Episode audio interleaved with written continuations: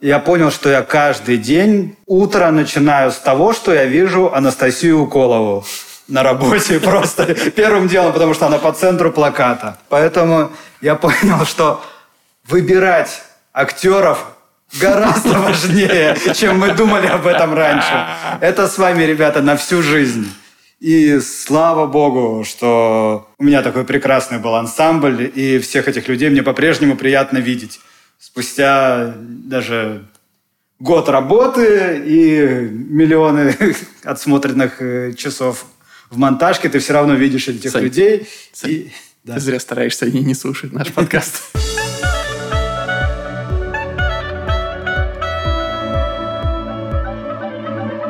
Привет и добро пожаловать в авторскую комнату. Это подкаст от сценаристов, для сценаристов, а так любимом всеми нами сценарном ремесле, мастерстве. Меня зовут Александр Белов. Меня Александр Вялых. И мы говорим это уже два года, Саш. Представляешь? Да. Ну, у нас не сразу же, да, появилась вот эта открывающая Мне кажется, с самого начала. С самого начала мы это, да. да. И мы, слушай, мы с какое-то время точно с тобой дискутировали за ремесло и мастерство. Это да. Первые ну, то есть были нюансы, но в общем и целом э, фраза была такая. Ну, я тебя поздравляю тебя, Саша. Два я года. тоже два. Да. Нам два годика. Днем рождения. Динь-динь. Почему без... Э, Блин, я, я замотался. Я хотел взять что-то с собой. Ну, Чаек, так чаек. Тем более, что ты сделал первый укол, и тебе еще какое-то время пить нельзя. Да, а ты нет? Я только планирую. Вот уже когда мы с вами распрощаемся, дорогие наши слушатели, и уйдем на каникулы, вот как раз в эти каникулы я пойду и сделаю себе волшебную кольчик. Давай. А потом еще и вакцинируюсь, да. Слушай, а у тебя есть какие-то ощущения от даты? Даже не знаю. Мне кажется, Первый год был такой, офигеть, мы, мы реально делаем это год. И не забросили, и по-прежнему делаем. А второй как-то уже, ну да, делаем. Ну вот сейчас э, наш товарищ Алексей здесь был. Угу. Пока мы не прогнали его пинками на перерыве матча Англия-Германия. И как раз мы думали, что, блин, два года, это кажется вроде совсем немного.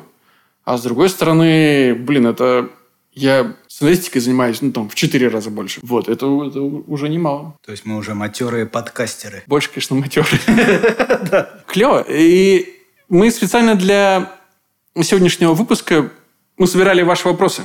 Если кто не успел, извините, ребята. А если вы успели, но ваш вопрос не попал в подкаст, извините дважды. Нам было трудно выбрать из того количества вопросов, которые бы не повторяли друг друга и не повторяли бы то, что мы обсуждали в последних выпусках э, нашего подкаста. Поэтому не обессудьте, есть легкий элемент э, везения тех, кто попал в итоговый выпуск. Как и во всем в нашей жизни, как и в индустрии в целом. Мы хотели послушать ваши голоса. И мы попросили вас записать аудио вопросы. И, собственно, мы сейчас и услышим. Вы нас слышите два года – Несчастные вы люди. Э, мы вас услышим вот буквально через э, пару минут. Но да. Поскольку у нас день рождения. И мы уже одной ногой в отпуске. И мы, в принципе, очень ленивые люди. Мы решили, что... Ну, мы, наверное, не будем сами отвечать.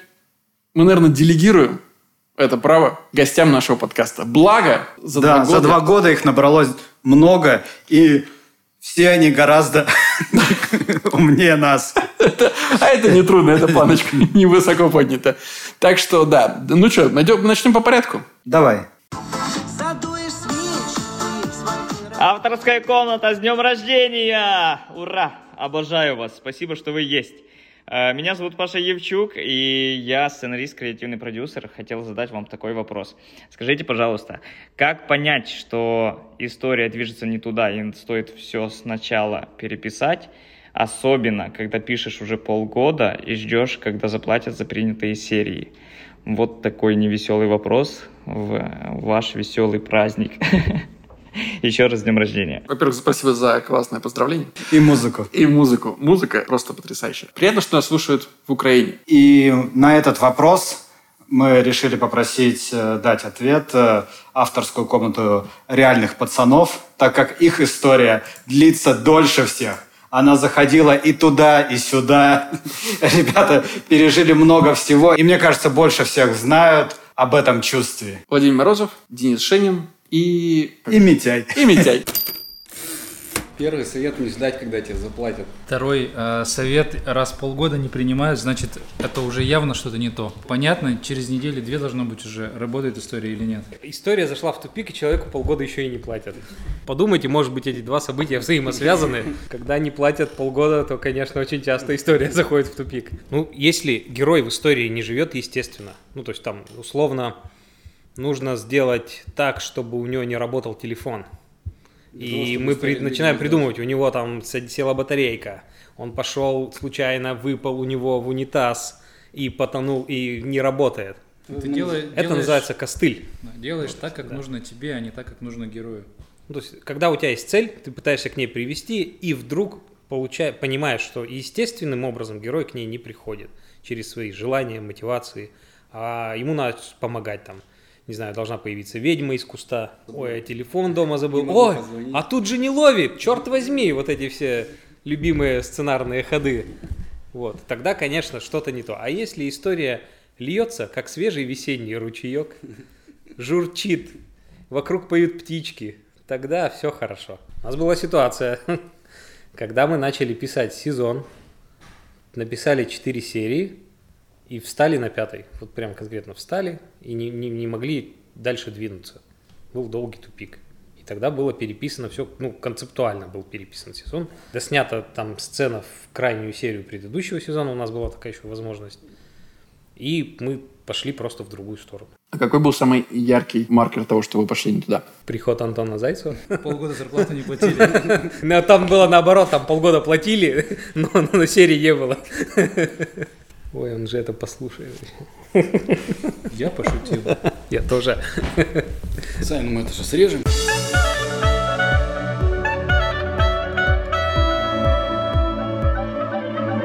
Надо, мне кажется, действительно посмотреть, например, ребят удачный, куча сезонов, и понять, что мужество снести первые четыре серии и э, переписать все даст вам а, больше эффект, чем пытаться а, уже на ходу починить а, этот а, автомобиль, который изначально собран не очень правильно. Часто, мне кажется, это вопрос а, еще и в персонажах. Возможно, но когда речь идет о первом сезоне проекта, ты просто еще, видимо, можешь не понимать, как они работают. Ты не нашел какого-то ключа, как они создают интересные ситуации. Ключ к характеру. Паш, я надеюсь, что авторская комната реальных пацанов ответил на твой вопрос. Потому что мы не справились с этим явно. Да, горячий привет улетает в Украину. Здравствуйте. У меня вопрос про плотность повествования, как одной из главных проблем наших отечественных сериалов. Или же, на ваш взгляд, нет такой проблемы? Нет ли ощущения, что у лучших представителей зарубежной драматургии эта самая плотность сильно выше, поворот за поворотом и сюжетным поворотом погоняет? Ну, интересно узнать, как вы в своих э, историях работаете с ритмом. Спасибо. Мне нравится формулировка «нет ли ощущения?» Осторожная. Осторожная. И под э, эту осторожную формулировку, мне кажется, есть идеальный ответчик. Совсем неосторожный, один из самых смелых. Правдоруб? Правдорубов, да, сценаристов э, в России. Отвечает Николай Куликов. В этом вопросе есть утверждение, поэтому я сначала разберусь с этим утверждением, а потом отвечу на вопрос. Итак, автор говорит, что плотность повествования, видимо, недостаточная плотность повествования, это одна из главных проблем отечественных сериалов. А вот в западных сериалах сюжетный поворот за поворотом и сюжетным поворотом погоняет. Но автор сравнивает просто каких-то вообще западных мастеров и просто какие-то российские сериалы. И наши сразу как-то проигрывают. Вот автор сказал, что так есть, и мы должны это принять. Но если посмотреть, например, на «Перевал Дятлова», на «Эпидемию», или вот на западный аналог эпидемии, To The Lake, посмотреть на Ольгу, на реальных пацанов, на Мир, дружба, жвачка. Я, правда, второй сезон не смотрел еще, простите меня, ребят. Так вот, в этих сериалах очень высокая плотность повествования. Событий там очень много. И если сравнить это с Майндхантером, с True Detective, с восьмым сезоном Игры престолов, мне кажется, наши выигрывают в плотности повествования в этих случаях. Но э, в любом случае, если автор гонится за плотностью сюжетных поворотов, то мне кажется, что решение очень простое. Нужно очень жестко следовать структуре. Какую бы структуру вы ни взяли, если ей следовать жестко, плотность событий появится сама собой. Например, вы пишете часовую телевизионную драму по структуре Шонды Раймс. Это 55 страниц и 5 актов. У вас на каждый акт по 11 страниц получается, и если у вас три сюжетные линии, линия А, Б и С, то вы понимаете, что на каждую линию отводится не так много времени, и каждый акт должен нести какой-то поворот, и вам придется укладывать большое количество событий в очень малое количество текста. Если вы пишете 22-минутный ситком и используете колесо Дэна Хармона или используете схему Джона Ворхауса из книжки A Little Book of Sitcom. У вас тоже довольно предсказуемые биты, вы знаете, когда, что, э, зачем идет, и на каждый такой бит уйдет, ну, страницы по две, две с половиной, не больше. И вы точно понимаете, что в эти две, две с половиной страницы нужно уместить какое-то важное поворотное событие. Ну, или если даже вы пишете что-то маленькое, например, на 11 минут детскую анимацию, то вы можете следовать четырехактной структуре, которая описана в книжке «Четырехактная структура». Ее написал сценарист анимационного сериала Loud House. У него тоже все очень жестко. 11 минут серия, 16 страниц сценарий. И каждые две страницы что-то должно меняться, происходить какое-то событие. В общем, какой бы структуре вы ни служили, если вы служите преданно, плотность событий у вас появится. Но на что я хочу обратить внимание? Ритм это не только плотность событий. Ритм – это взаимодействие разных элементов, не обязательно только событий, которые сажают зрителя на эмоциональные качели и раскачивают эти эмоциональные качели с высокой амплитудой.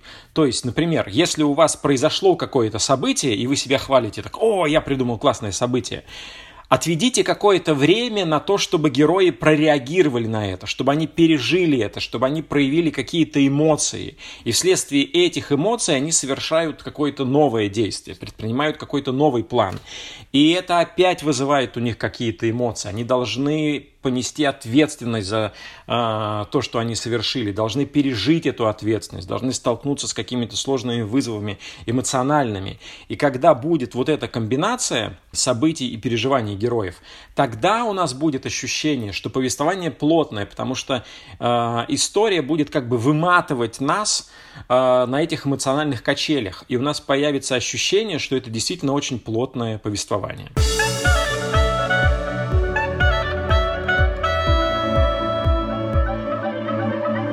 Не убавить, не прибавить. А я, знаешь, попробую ставить. У меня есть что сказать к спичу Николая. Очень жаль, что ты, Коля, не посмотрел еще второй сезон «Мира, дружба, жвачки». На этом у меня все тоже. Я, кстати, не думал об этом, но сейчас понимаю, что Коля прав в том плане, что иногда даже плотный поток каких-то ярких событий не чувствуется таким, если он не превращен вот в волнистую линию э, паузами, переживаниями. Минуты действиями сменяются минутами покоя, тишины. Потому что я помню просто монтаж одной из серий второго сезона, когда я посмотрел, что получилось, и такой, что-то как-то очень ровненько все. Потом понимаешь, что просто настолько этот поток событий постоянный, что ты уже перестаешь э, их воспринимать как разные происшествия. Для тебя это одна какая-то такая событийная колбаса. Коль, спасибо тебе большое. Андрей, спасибо тебе большое за твой вопрос. Дальше. Прыгнем дальше, да. Привет, меня зовут Кирилл. Я заканчиваю курс шоураннера в Московской школе кино. И у меня такой насущный вопрос.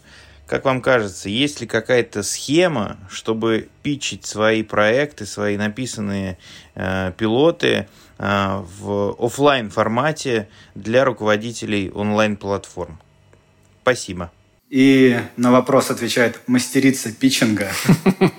Та, чью презентацию мы отдельно выкладывали, так, кто смог пробиться в кинопоиск просто с улицы. Мила Просферина. Да, богиня, открывающая ногой двери.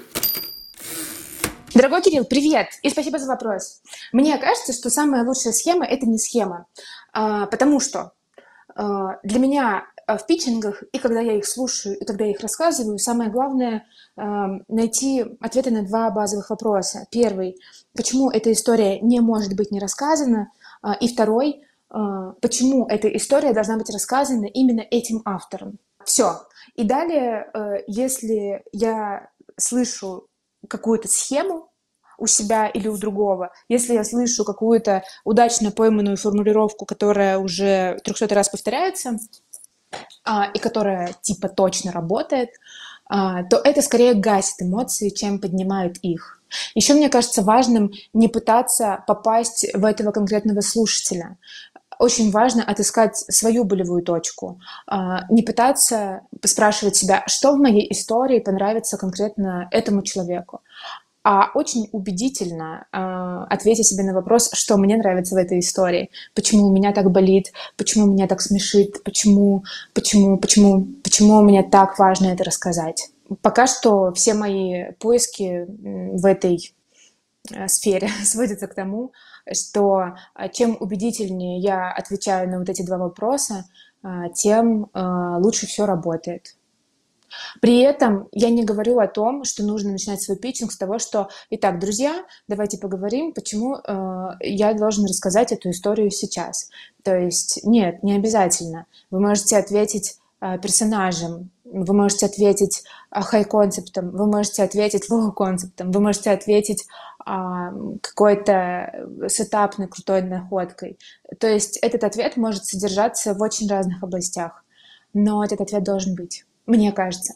Я желаю вам больших успехов. Я желаю успехов всем слушателям авторской комнаты. Я напоминаю Александрам, пользуясь случаем. Александры, вы супер. Большое спасибо вам за подкаст. Пока.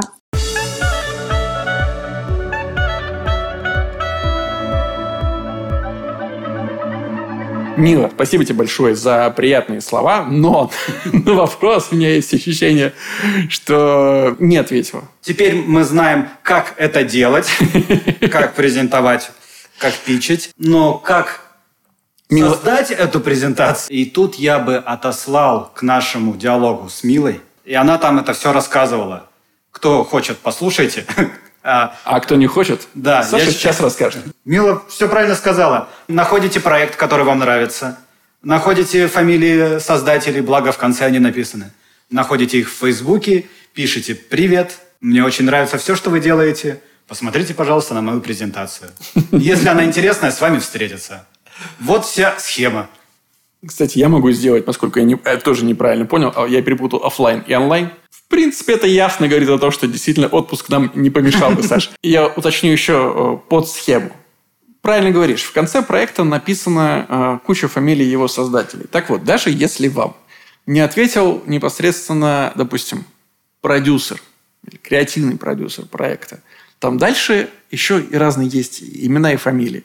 Находите, например, звукорежиссера, карифанитесь. Поверьте, звукорежиссерам нужны друзья. друзья гораздо больше, чем им редко пишут. Карифанитесь с ним, и потом говорите, слушай, дружище, когда вы уже не разлей вода, а ты же знаком с вот этим типом, с которым мы вместе э, делали проект. Передай ему вот эту волшебную презентажку. И все. Ребят, схема, верняк, ни разу не пробовал, но уверен, что работает 100%. Я давно понял одну мудрую мысль. Меня научила великая произведение искусства. В любой самой непробиваемой махине есть маленькое вентиляционное отверстие. Если туда попасть э, фотонными бомбами, защита будет пробита. И вторая мудрость. Звукорежиссеры – это вентиляционное отверстие кинематографа. Все, на этом я закончу ответ на вопрос. Кирилл, э, Мила, спасибо вам огромное. И, блин, Чертовски приятно все это слышать. А мы побежали к следующему вопросу. Привет, Александр. Меня зовут Сумина Елена, я начинающий сценарист.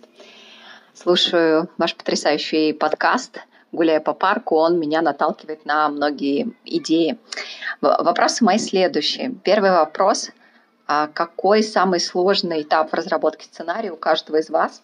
И в чем заключается сложность? Как вы с ней а, как вы разрешаете, да, как вы проходите. И второй вопрос, как понять, что идея тянет на сериал? А, какие, может быть, моменты стоит увидеть в идее или позадать вопросы, чтобы понять, да, ну, это сериальная тема. Спасибо. Ну что ж, откидываемся на спинки кресел, устраиваемся поудобнее, потому что сейчас на вопрос будет отвечать Роман Кантер. Сложный этап для меня – это последний этап, то есть завершение написания сценария, потому что а, когда сценарий готовится к производству, появляется очень много производственных правок, необходимостей, сокращений, оптимизации и так далее. И вот как с одной стороны, сохранить, э, даже не то, что сохранить, а потому что часто на этом этапе можно очень много улучшить и добавить, и, но а, уже мало сил для этого остается, еще меньше времени, и нужно одновременно пытаться сделать сценарий снимаемым, да, то есть понять, как его снять в этих условиях, в этих обстоятельствах, с этими людьми, с этим бюджетом, с этим режиссером, а с другой стороны попытаться его все-таки улучшить, потому что другого шанса уже не будет. И вот этот момент, он очень-очень сложный, и каждый раз э, возникает ощущение, что ты что-то упустил, или что-то потерял, или что-то не додумал, или что-то просмотрел. И вот как, а с другой стороны, бесконечно переписывать э, тоже становится, ты, ты теряешь вообще абсолютно нить уже истории в какой-то момент ты забываешь, э, путаешься в версиях, в которых у тебя а, могло быть уже очень-очень много каждой серии, особенно если это сериал, этот момент становится очень сложным. Что ж, это было очень коротко и по делу. А теперь второй вопрос. Если вы понимаете, что вы не сможете рассказать эту историю за два с половиной часа, значит, это сериал или мини-сериал. А, Наверное, не стоит пытаться снимать, э, писать 4-5-часовые фильмы сейчас. Гораздо проще представить это в виде, допустим, мини-сериала, если это такая законченная история. Либо, если вы создали героев, за которыми хочется наблюдать долго, с которыми хочется, которых хочется узнавать, с которыми хочется э, жить, то это хороший знак того, что у вас э, явно сериал. То есть то, что ваши герои могут быть сильнее, чем, собственно, история. Истории могут появиться потом. Вот, поэтому стоит взглянуть, что у вас первично в истории, э, в, в, в идее. Э, с герои, сеттинг или э, непосредственные события. Вот события тяготеют тому, чтобы часто превращаться в фильмы а герои, сеттинг э, убедительный и интересный, ну, будь то, я не знаю, космический корабль или там Дикий Запад или что-то в этом духе, э, они дают возможность э, исследовать эту, этот сеттинг, эту, э, эту территорию.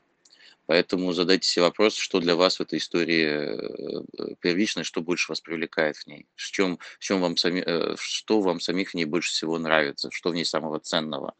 И задайте потом следующий вопрос, можно ли это рассказать за два часа. Вот и все.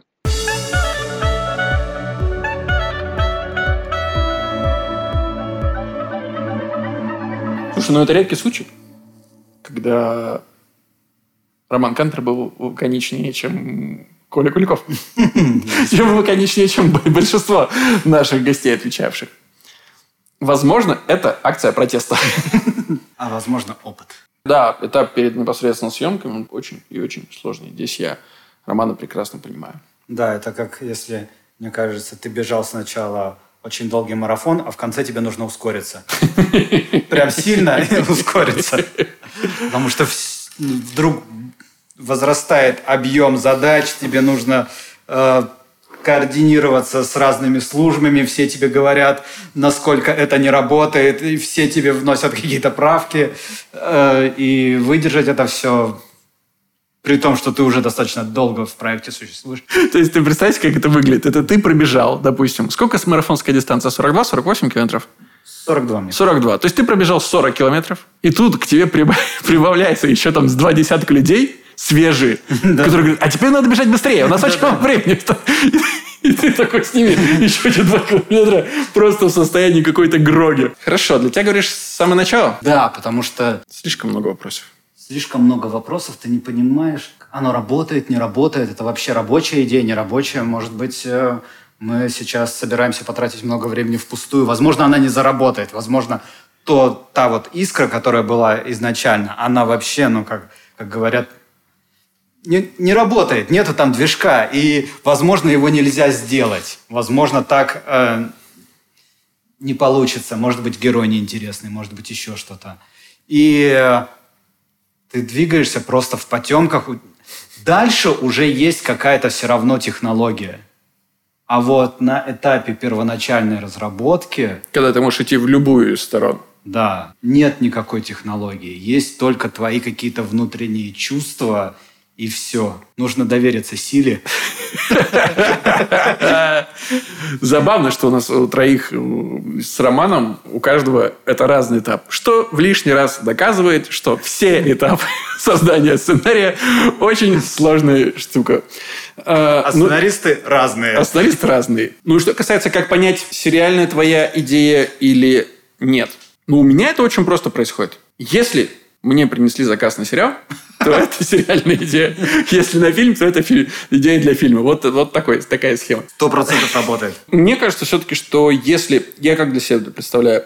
Если хочется, чтобы герой не менялся как можно дольше, то это идея для сериала. Если это такой герой, я такого героя люблю, ну, как, например, Санька Рябинин. Там нет какого-то глобального изменения и нет глобального изъяна. Вот. Если нет понятного изменения к концу истории, то это, наверное, все-таки для меня сериальный герой и сериальная история.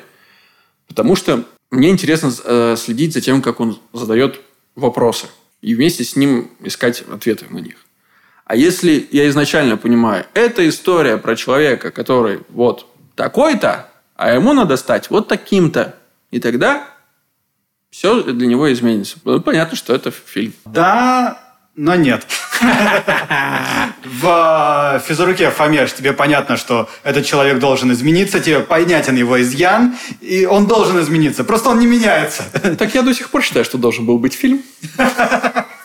А может, он и будет. Не, не, все уже. Но это очень интересная мысль. Действительно, что если герой изменяется в вашей истории, скорее всего, это фильм. Если да. он не меняется, скорее всего, или меняется медленно, скорее всего, это сериал. Для меня еще есть такой момент, как э, кульминация всей истории. Если я ее себе представляю в кинотеатре, из этого можно нарезать трейлер. Это сидят, значит, люди и смотрят в кинотеатре. Это, наверное, фильм. Если это больше...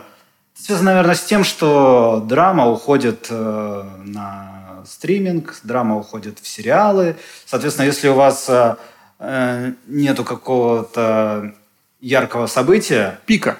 Да, то, скорее всего, это сериал. Если это просто интересная история про интересного там, человека, группу людей. А если есть что-то такое, что можно продать в кино, то это кино. Вообще правильный ответ – слушайте Рому. Рома, да, в очередной раз, кстати, надо его же поздравить. Да. Коньки вошли в пятерку, в десятку по разным странам. Всего-всего, да, там Всего куча-куча. мира, да, в 60 каких-то там странах. Он вошел в, в топ-10 лучших э, на Netflix. В общем, теперь... Да есть уже легкая утомленность из поздравлений. Сколько можно, Можно, да? в конце концов. Поздравляем в очередной раз. Да, ты молодец, да. Не, Ром, ты правда большой молодец. Елена, спасибо вам большое за вопрос. Спасибо за то, что слушаете. А, Ребята, привет. Разрешат ли вам продюсеры, например, э, опубликовать именно карточки ваших э, сезонов ваших сериалов, например, «Мир, «Мир, дружба, жвачка» первый сезон или «По колено» тоже первый сезон? Очень личный вопрос. Поэтому мы его переадресуем. Вопрос касается юридической стороны. Поэтому мне кажется, что очень логично, что отвечать на этот вопрос будет человек с фамилией Нотариус. А, Всем привет, меня зовут Сергей Нотариус. Мы с Максимом Пешковым авторы сценария и креативные продюсеры сериала «Жуки», который выходит на канале ТНТ. А, Вопрос про карточки, это, наверное, не совсем к нам, потому что мы в своей работе их не используем. Это, наверное, инструмент полнометражного фильма, где происходит много событий, и авторам важно наглядно понимать его структуру. Вот. В нашем случае все карточки хранятся в нашей голове, поэтому давайте, наверное, просто расскажу, как мы работаем над сезоном и сериями.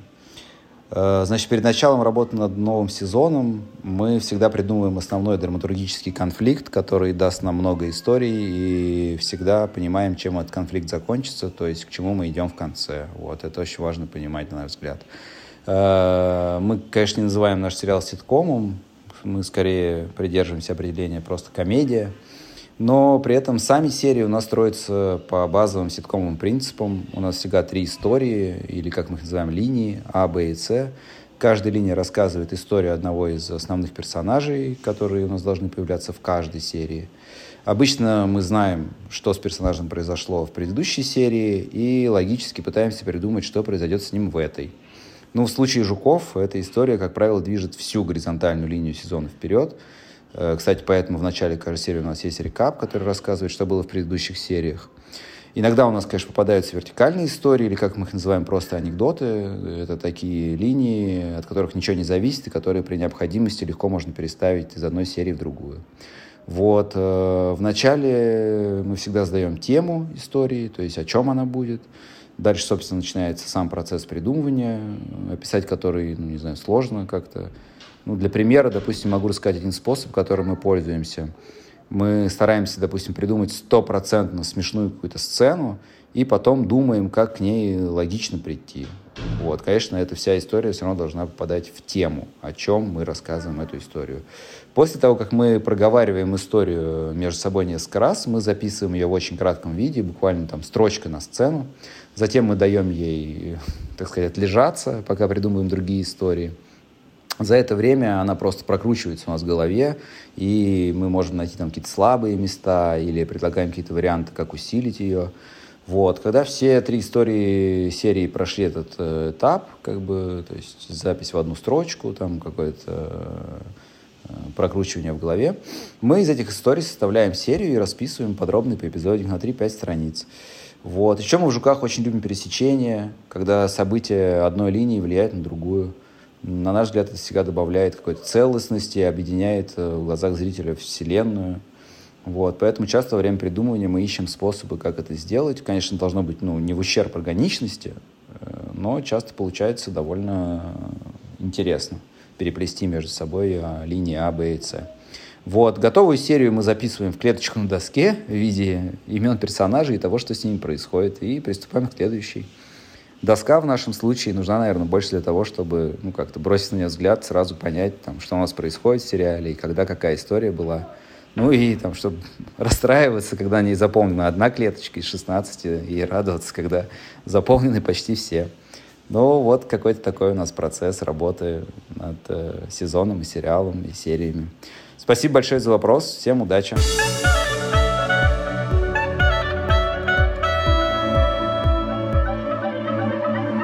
Вот, да, мы выдернули Сергея с отдыха. Спасибо ему большое, что он уделил время нашему подкасту. Да, кстати, у ребят, у Сережи и у Максима, если вы еще не слышали, послушайте обязательно.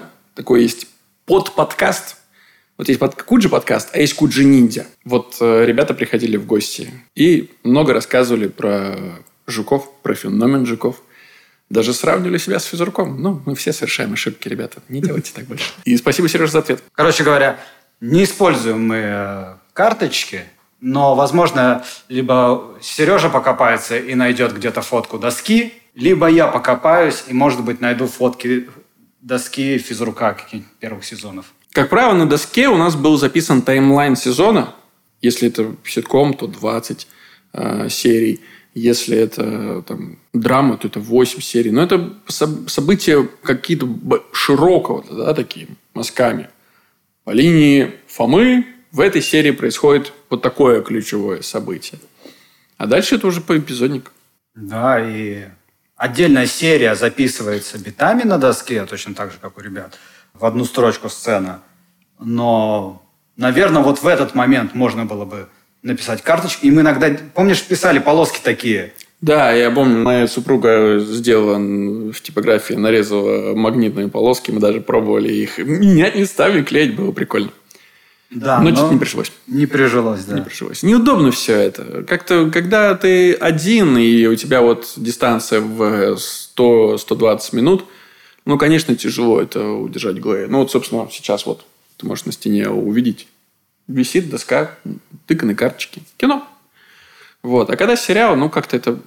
Как правило, ты там не один. И, А, во-первых, вас вместе много, проще. во-вторых, дистанция не такая большая, вы серию придумываете именно события за несколько дней. Э, Это можно удержать в голове, это потом легко записать э, куда угодно. Поэтому... Поэтому карточки- продюсеры не могут нам запретить выкладывать карточки, потому что у нас их нет. Отдельное спасибо Сергею за то, что он сказал, что их сериал не ситком, а комедия. И не сказал, что это драмедия. Для меня это было очень важно. Привет, меня зовут Алико, и, ребят, я вас поздравляю с двухлетием. Большое спасибо вам за все, что вы делаете. Это очень интересно, а для меня, как для начинающего сценариста, еще и очень полезно. Вопрос у меня такой. Какие ритуалы или тотемы помогают вам настроиться на работу? Условно, это могут быть любимые треники или кофе в любимой чашке. В общем, все, что помогает вам писать. Мне кажется, самые удивительные и необычные ритуалы могут быть у человека, который написал человека, который удивил всех. Отвечает Алексей Чупов. Мой рабочий тотем – это моя коллекция российских иностранных сценариев, которые в разные годы издавались в виде книг. У меня такая дома длинная книжная полка, и в ней стоят все эти книги с прекрасными сценариями, начиная там от «Гражданина Кейна», Манкевича и э, Уэллса, который был издан еще в советское время, и заканчивая, ну вот вчера, например, последнее приобретение, это я купил э, Михаила Сигала «Слоны могут играть в футбол». И вот когда мне нужно заставить себя писать, я смотрю на эту книжную полку, мне становится очень стыдно, что вот люди столько написали, а я сижу прокрастинирую. Ну и как-то таким образом удается себя пнуть и начать.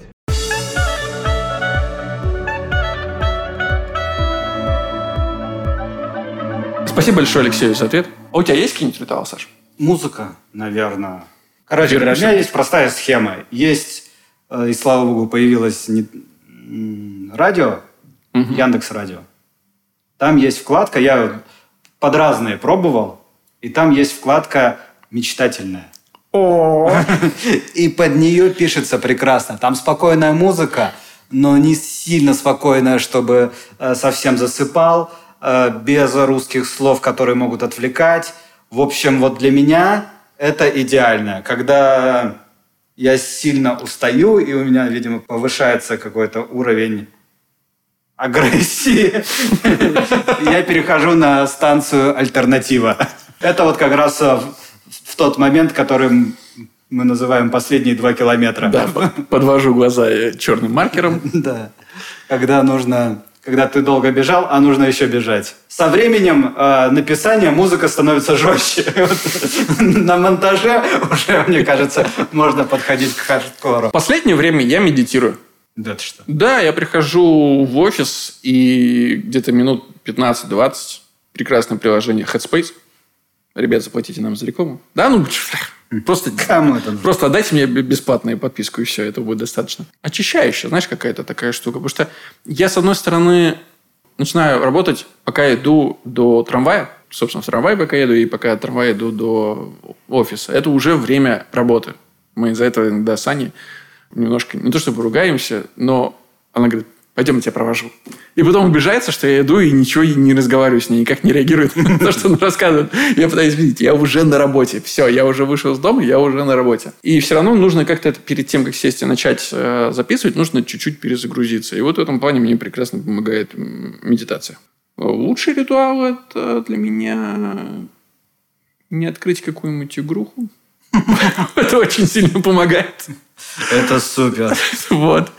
Потому что если открыть, то помогает не очень сильно. Ни одна медитация. Не способна, да, перебить партию в Хардстоун, потому что за ней тянется, как правило, еще одна, и еще одна, и еще одна. Спасибо Алексею Чупову огромное за его ответ. Спасибо, Алика, за классный вопрос. Привет, Александр, это постоянный слушатель Василий.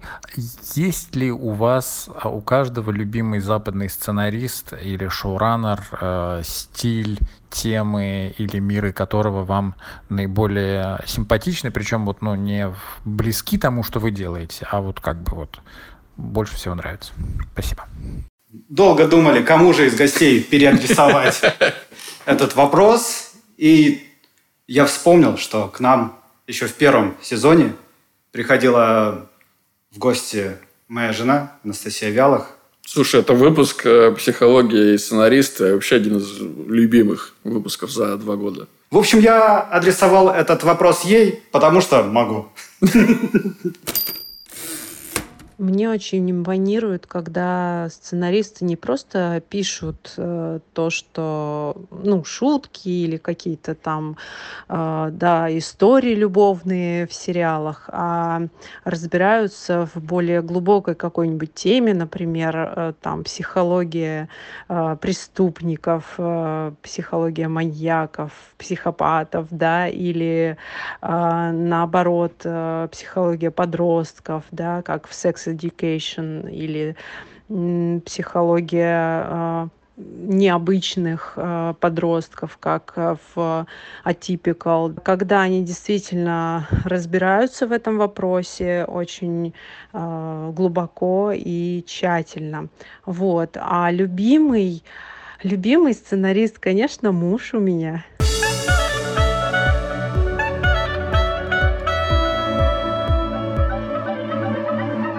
Что тут скажешь? Я полностью согласен. Я, кстати, тоже. Настя, у нас с тобой одинаковый любимый сценарист. Я знаешь, как могу ответить на этот вопрос? С кем бы я хотел бы когда-нибудь что-нибудь вместе пописать? Скрипт-бро такой. Я бы точно хотел бы что-нибудь пописать с Шейном Блэком.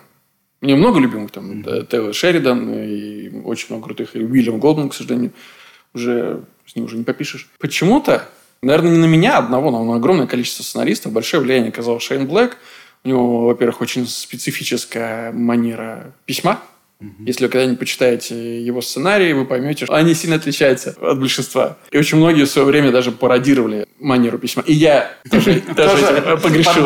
Да, но это было, знаешь, в самом начале, когда я такой, типа, сейчас я покажу, как нужно писать. Я буду писать как Шейн Блэк. Нет, слушайте, писать нужно, как, как пишете вы. Это факт. Но, тем не менее, мне он кажется очень классным человеком. Очень, почему-то мне так представляется, интересным собеседником. И по его фильмам я чувствую, что-нибудь такое я хотел бы. Поэтому Шейн Блэк. Мне, на самом деле, за вклад и просто за ту личную историю, вот сериалы и его личная жизнь как сериал Чак Лори. Но я не уверен, что я бы хотел с ним работать. Просто вот зная все истории про него. Мне кажется, вообще это было бы очень тяжело. Хотя, возможно, очень интересно. Ну что, мне кажется. Так нужно делать всегда.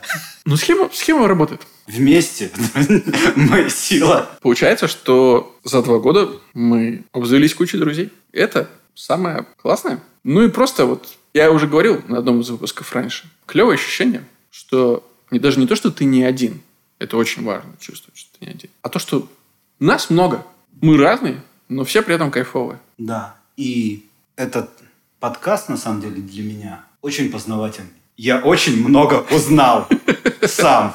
Это просто супер, когда ты можешь развиваться, и это не просто для тебя, это еще кому-то нужно. Саморазвитием иногда заниматься сложно. Но от ощущения того, что это не просто так, становится как-то легче и интереснее. Вообще, главное качество сценариста, на мой взгляд, это хотеть задавать вопросы. И, собственно, задавать их. Поэтому мы в рамках авторской комнаты постоянно задаем вопросы друг другу, нашим гостям или нашим слушателям. Спасибо вам, что были с нами эти два года. Мы не то чтобы прощаемся, но всем нужно отдохнуть.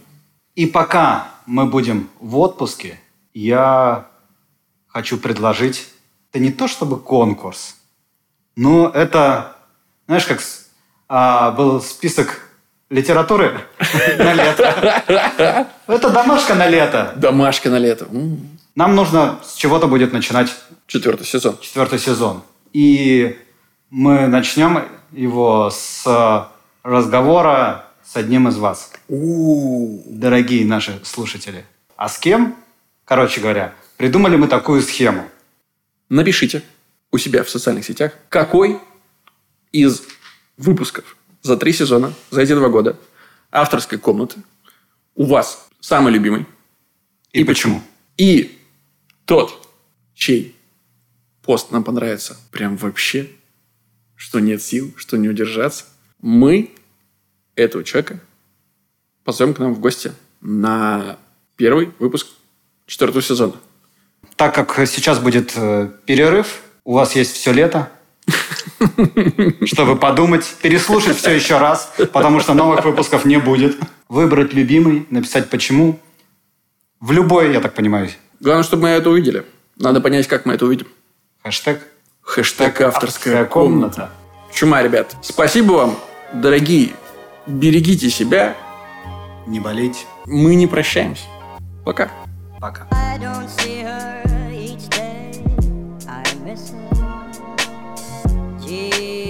What a thrill each time I kiss her. Believe me, I've got a case Nancy with a laughing face. I don't see her